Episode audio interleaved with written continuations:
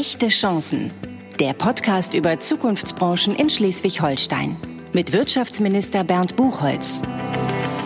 Moin aus Kiel und herzlich willkommen zu einer weiteren Folge der Podcast-Reihe Echte Chancen. Mein Name ist Bernd Buchholz, ich bin Wirtschaftsminister in Schleswig-Holstein und in meinem Podcast diskutiere ich mit Menschen aus dem echten Norden, die Dinge anpacken, gestalten. Wir sprechen über Herausforderungen, Perspektiven, Erfolge, Themen, die man hier oben ganz besonders gut machen kann oder wo man ganz besondere Perspektiven sieht, Herausforderungen hat. Und heute ist mein Gast eine Forscherin, die weiß, was Wirtschaft und Wissenschaft gemeinsam tun können, um vor allem das Klima zu schützen. Bei mir sitzt Professor Dr. Katja Mattis und die ist seit Anfang Oktober also noch nicht so ewig lange, die Direktorin des Geomar Helmholtz Zentrums für Ozeanforschung in Kiel. Herzlich willkommen, Frau Mattes. Dankeschön, Herr Buchholz. Ich freue mich, dass ich heute hier bin. Das freut mich auch. Wie fühlt sich das an? Das ist ja noch nicht so lange, dass Sie jetzt das Geomar leiten, also eines der renommiertesten Meeresforschungsinstitute der Welt. Mhm. Großartig natürlich. Nach zwei Wochen ist man noch in dieser Welle der vollen Freude, ähm, hat schon einige Herausforderungen entdeckt, aber es macht Spaß. Es ist anders als gedacht, unter Corona-Bedingungen so ein großes Institut zu übernehmen, aber ähm, ja, ich bin voller Energie und die Wissenschaftlerinnen und Wissenschaftler sind auch voller Vorfreude auf den Besuch des Wissenschaftlichen Beirates am Montag nächste Woche. Sie sind aber nicht ganz neu am Geomars. Sie sind schon eine Weile dabei. Genau, ich bin schon seit acht Jahren in Kiel, bin gerne nach Schleswig-Holstein gekommen ähm, auf eine Professur für maritime Meteorologie und habe dort bisher als Klimaforscherin gearbeitet. Sie sind Meteorologin. Richtig, ich bin Meteorologin und dann fragt man sich manchmal, was hat eine Meteorologin an einem Ozeanforschungsinstitut zu tun? Ähm, man kann, ich hatte schon gesagt, ich beschäftige mich mit dem Klimawandel, mit natürlicher Klimavariabilität. Klima kann man nicht ohne den Ozean machen. Der Ozean hat eine ganz besondere Rolle im, im Klimasystem. Das müssen Sie erläutern. Das ist spannend, weil Meeresforschung, da denkt man an Tieftauchen, an Tiefseebergbau, an vielleicht sogar Munitionssachen, die wir als Belastung in der See haben. Mhm. Aber da denkt man nicht unbedingt jetzt an Meteorologie und Klimaforschung. Mhm.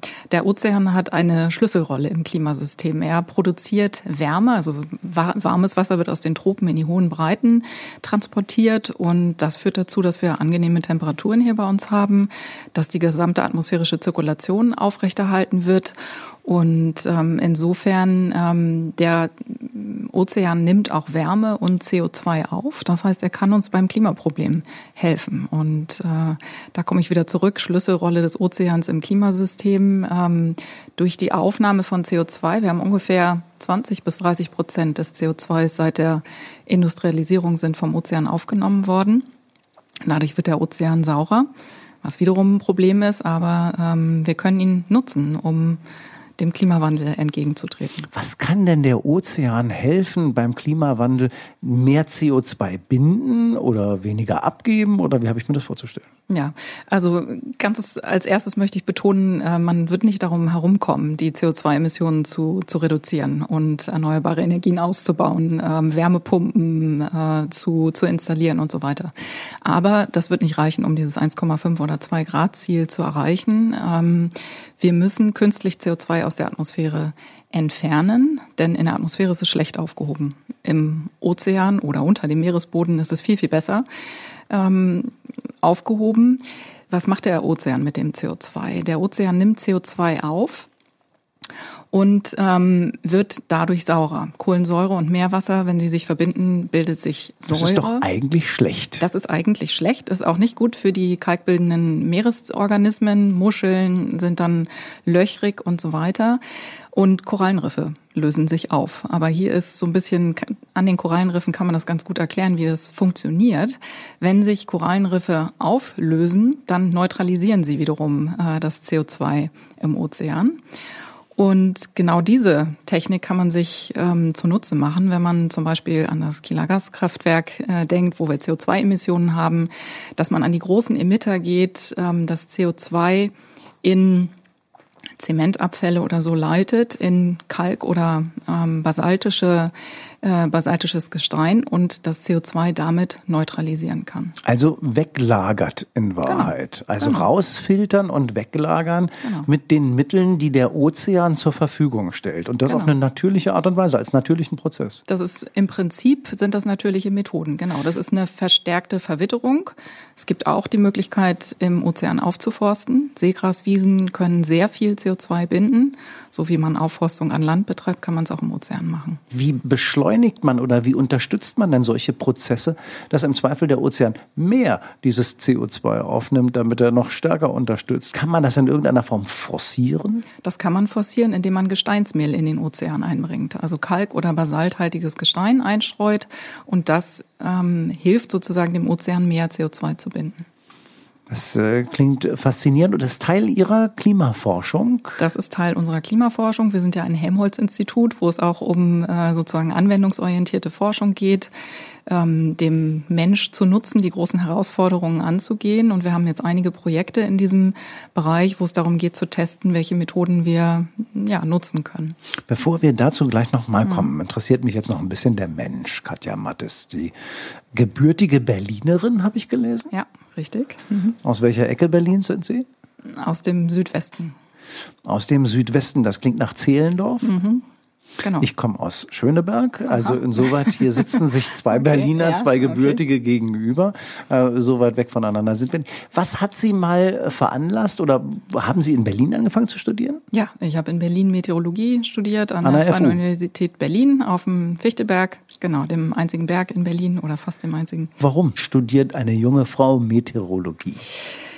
Ich habe äh, tatsächlich während äh, der Phase des Abiturs haben wir so Besuche ähm, gemacht vor den vor den Sommerferien und bin als Schülerin, ich habe mich immer für Erdkunde und für Mathematik und Physik interessiert, habe einen Besuch beim Institut für Meteorologie gemacht und wusste sofort, das ist es, äh, das ist mein Fach. Ich wollte was gegen den Klimawandel tun, das kam gerade Mitte der 90er Jahre auf, als ich Abitur gemacht habe und ähm, insofern war das ziemlich klar. Ähm, Wir müssen einen kleinen Exkurs einschieben, weil äh, Sie sind eine junge Frau, damals, äh, heute, äh, die sich für Naturwissenschaften ja. interessiert. Das ist viel zu selten in Deutschland. Woran liegt es, dass junge Frauen sich so ähm, weniger für die Naturwissenschaften engagieren? Gibt es da einen Grund dafür?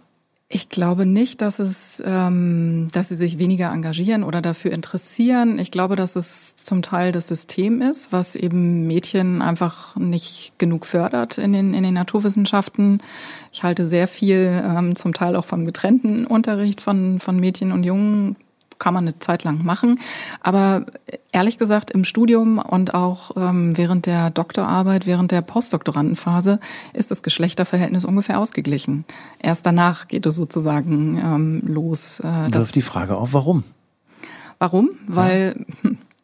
Auch dazu habe ich ein großes EU-Projekt geleitet, äh, Geschlechtergerechtigkeit in, in den marinen Wissenschaften im, im Ostseeraum. Und ähm, was wir da immer feststellen, ist, dass es eben genau nach der Postdoc-Phase, wenn es darum geht, eben in die, in die akademische Laufbahn zu gehen, dass da viele Frauen rausgehen, fällt zusammen mit der Familiengründungsphase, ist, ist schwierig, eine akademische Karriere. Und da sind meistens die Frauen, die eben auf der Strecke bleiben Kann oder die nicht weitergehen. Jetzt mal von der anderen Seite, dann vor meinem Leben als Wirtschaftsminister war ich mal unternehmerisch tätig und das äh, ähm, Entwickeln von ähm, jungen Frauen in einer Karriere in einem äh, großen Konzern geht bis zu einem bestimmten Punkt dann auch richtig gut. Da sind auch die Verhältnisse total ausgeglichen und dann kommt ein Cut aus irgendeinem Grund. Ja wo insbesondere die Familiengründung doch dann immer wieder tradierte ja. Familienmodelle äh, ja. produziert und äh, Frauen dann auch zurückstecken obwohl mhm. sie manchmal die qualifizierteren sind, auch in einer Partnerschaft und zurückstecken mhm. und sagen, wir machen das nicht weiter. Mhm. Da haben wir noch eine gemeinsame Aufgabe, da haben genau. wir noch eine gesellschaftliche Aufgabe ja. zu lösen, denn ja. darüber müssen wir hinweg. Wir brauchen mehr Frauen, auch Frauen, die sich in ihren naturwissenschaftlichen oder meinen unternehmerischen oder anderen Bereichen mhm. ähm, etablieren. Sie haben das gemacht, Sie haben die wissenschaftliche Karriere dann angegangen, Sie haben Metrologie studiert und mhm. sind dann von Berlin aus wohin?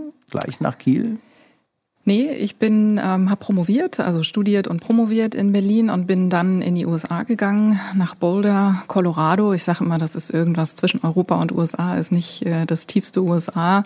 Ähm, sehr liberal und habe dort am National Center for Atmospheric Research drei Jahre gearbeitet mit einem Stipendium der Europäischen Kommission.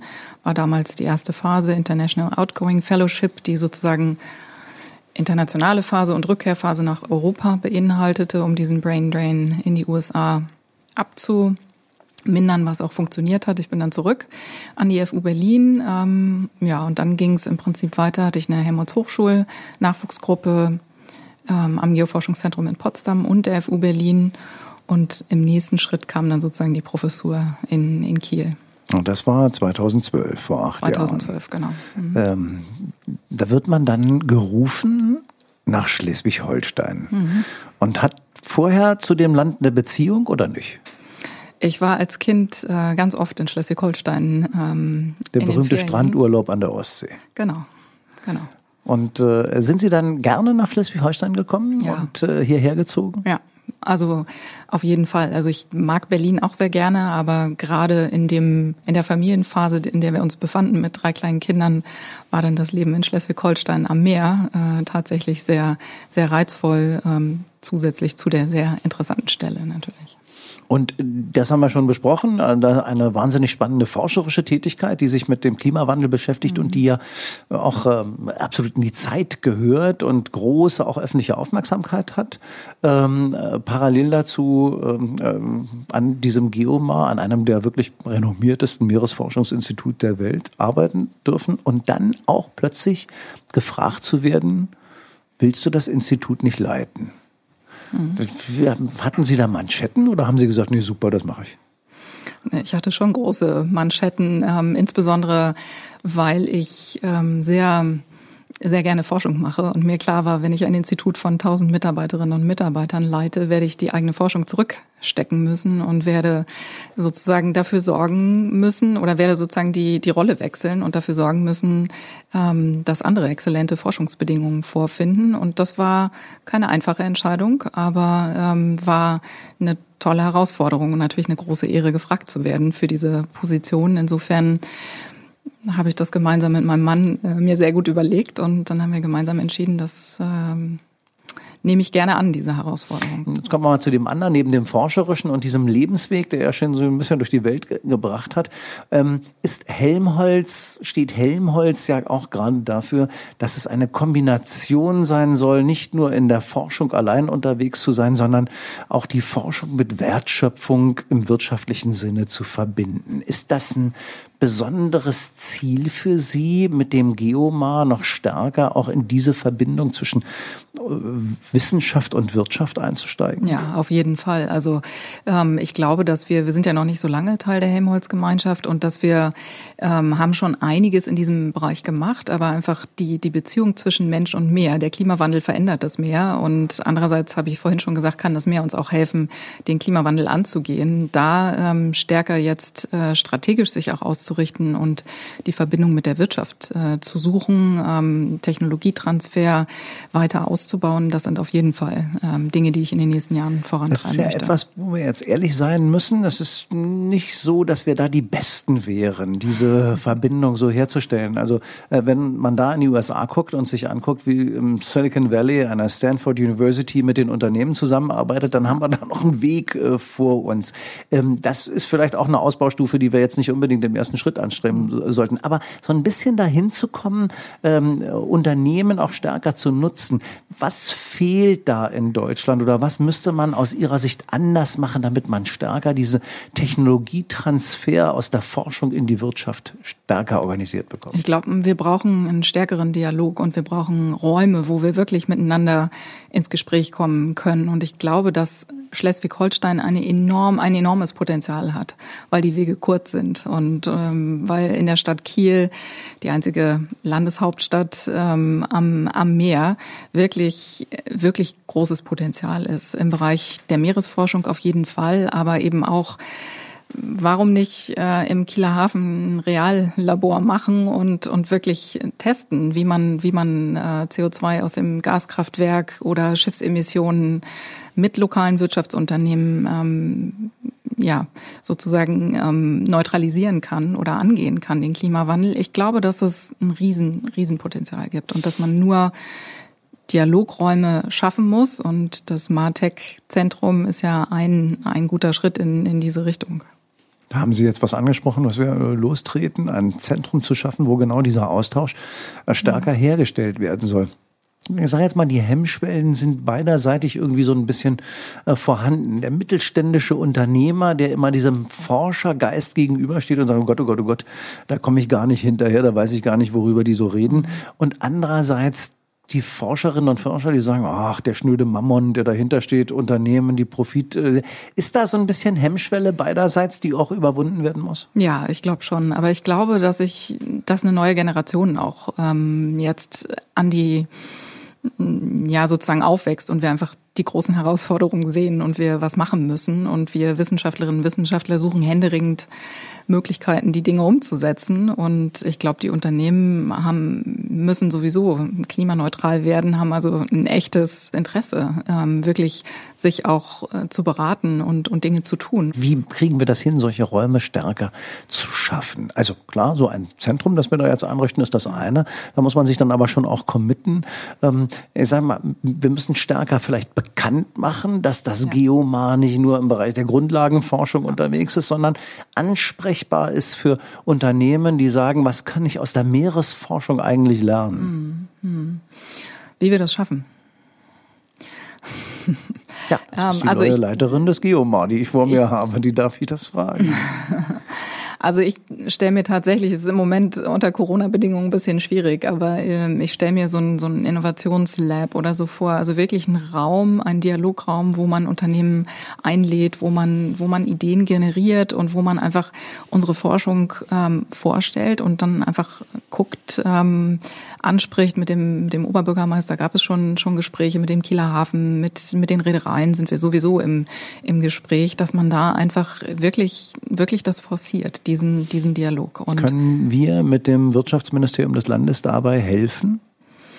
Ich glaube, wenn man gemeinsam so eine Dialogplattform schafft und gemeinsam regelmäßige Events ähm, macht, dann ist es wunderbar. Ich glaube, dass wir viel, viel mehr in den Dialog gehen müssen und dass es ein unheimliches Potenzial gibt. Ähm, und da kann man, kann man gemeinsam, glaube ich, eine ganze Menge machen. In diesen Corona-Tagen lernt eine Landesregierung in der Tat, diese Potenziale auch noch stärker zu nutzen. Es ja. gibt eine Expertenkommission, äh, wo nicht nur diejenigen, die als Virologen bei uns im Lande am UKSH oder an der Lungenklinik in Großhansdorf unterwegs sind, sondern Herr Felbermeier, der Leiter des Weltwirtschaftsinstituts, sitzt genauso da drin wie ähm, andere, wie Frau Völzer, die äh, Chefin ähm, des Oberverwaltungsgerichts, ähm, um diese Potenziale zu, man merkt, wie kreativ das plötzlich wird, wenn aus aus unterschiedlichen Bereichen Menschen zusammenkommen. Also wir beide vereinbaren jetzt hier, das ist eine Zusage, wir organisieren sowas, äh, so einen Dialog stärker auch. Es gibt ja schon ein bisschen, wir machen so äh, Science Future Days für Energieforschung im Lande, auch um da so ein bisschen zu zeigen, was forscherisch sich in dieser Landschaft in mhm. Schleswig-Holstein eigentlich tut. Und wir wollen einen Schwerpunkt herausarbeiten, dass dieser Bereich der erneuerbaren Energien, der Bereich des Klimawandels, mhm. gerade in diesem Bereich Bereich für uns ungeheure Potenziale da sind. Da spielt das mhm. Geomar eine große Rolle. Und ich freue mich darüber, dass Sie damit auch äh, dabei sind einer meiner ersten Gäste in diesem Podcast war der Chef einer Ausgründung aus dem Geomar. Viel zu selten gibt's das eigentlich, mhm. aber etwas, was ähm, ja auch äh, wirklich großes Potenzial hat. Mhm. Ähm, Sie kennen Toni Eisenhower. Sie kennen Herrn Eisenhower, der ja eine äh, hochinteressante forscherische ähm, Tätigkeit macht und ich sag mal an Korallen forscht genau. und dabei etwas herausfindet, dass sich sowas eignet für die menschliche Medizin. Gibt es mehrere Ansätze davon auch bei Ihnen aktuell im Geomar, dass man sagt, da könnte auch mal sowas draus werden, wo man so konkret sehen kann, das könnte mal eine Ausgründung sein? Ähm, es gibt äh, zum Beispiel im Bereich der Sensorik, wo man Sensoren für Unterwasserspurenstoffmessungen ähm, sich anguckt oder auch autonome Ve Vehikel, Unterwassermunition im Meer, Sie hatten es vorhin angesprochen, oder auch Plastik. Ähm, ich glaube, da gibt es ein paar ganz gute Ansätze und vielleicht sehen wir da demnächst auch die eine oder andere Ausgründung. Ähm, wir sind jedenfalls an Bord, in den Dialog zu treten und ähm, ja, freuen uns darauf. Sie sind am Geomar ja mit jungen Leuten, die auch studieren und forschen und dort äh, ihre Zukunft äh, planen unterwegs. Ist das Rekrutieren des Nachwuchses für das Geomar eigentlich ein Thema? Ist das ein Problem?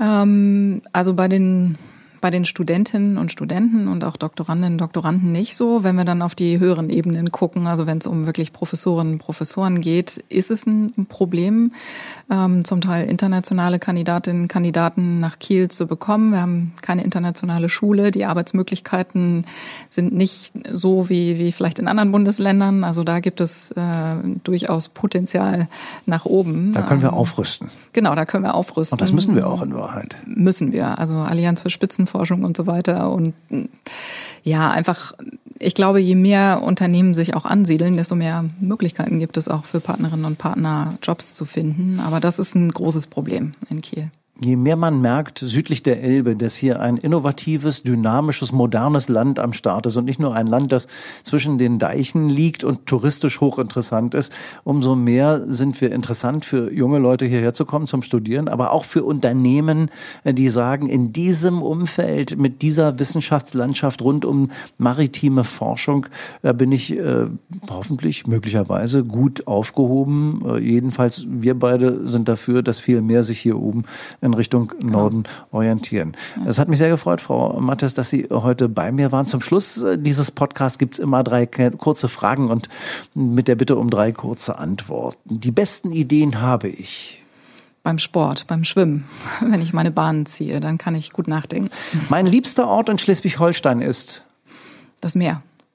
Die Ostsee. Das äh, ist jetzt passend, ja. Am meisten inspiriert hat mich.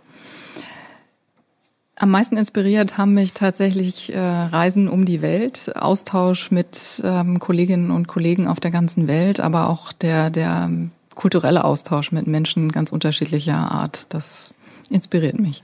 Bei mir war Professor Dr. Katja Mattes. Es war eine der innovativen Forscherinnen, die als Klimaforscherin im Land Schleswig-Holstein mit dafür sorgt, dass dieses Land als äh, modernes Land nach draußen auch noch mehr sichtbar macht. Die neue Chefin des Geomar in Kiel es war mir eine Freude, dass Sie dabei waren. Vielen Dank, Herr Buchholz. Und ich freue mich auf weitere Zuhörer bei dem nächsten Podcast und danke fürs Zuhören.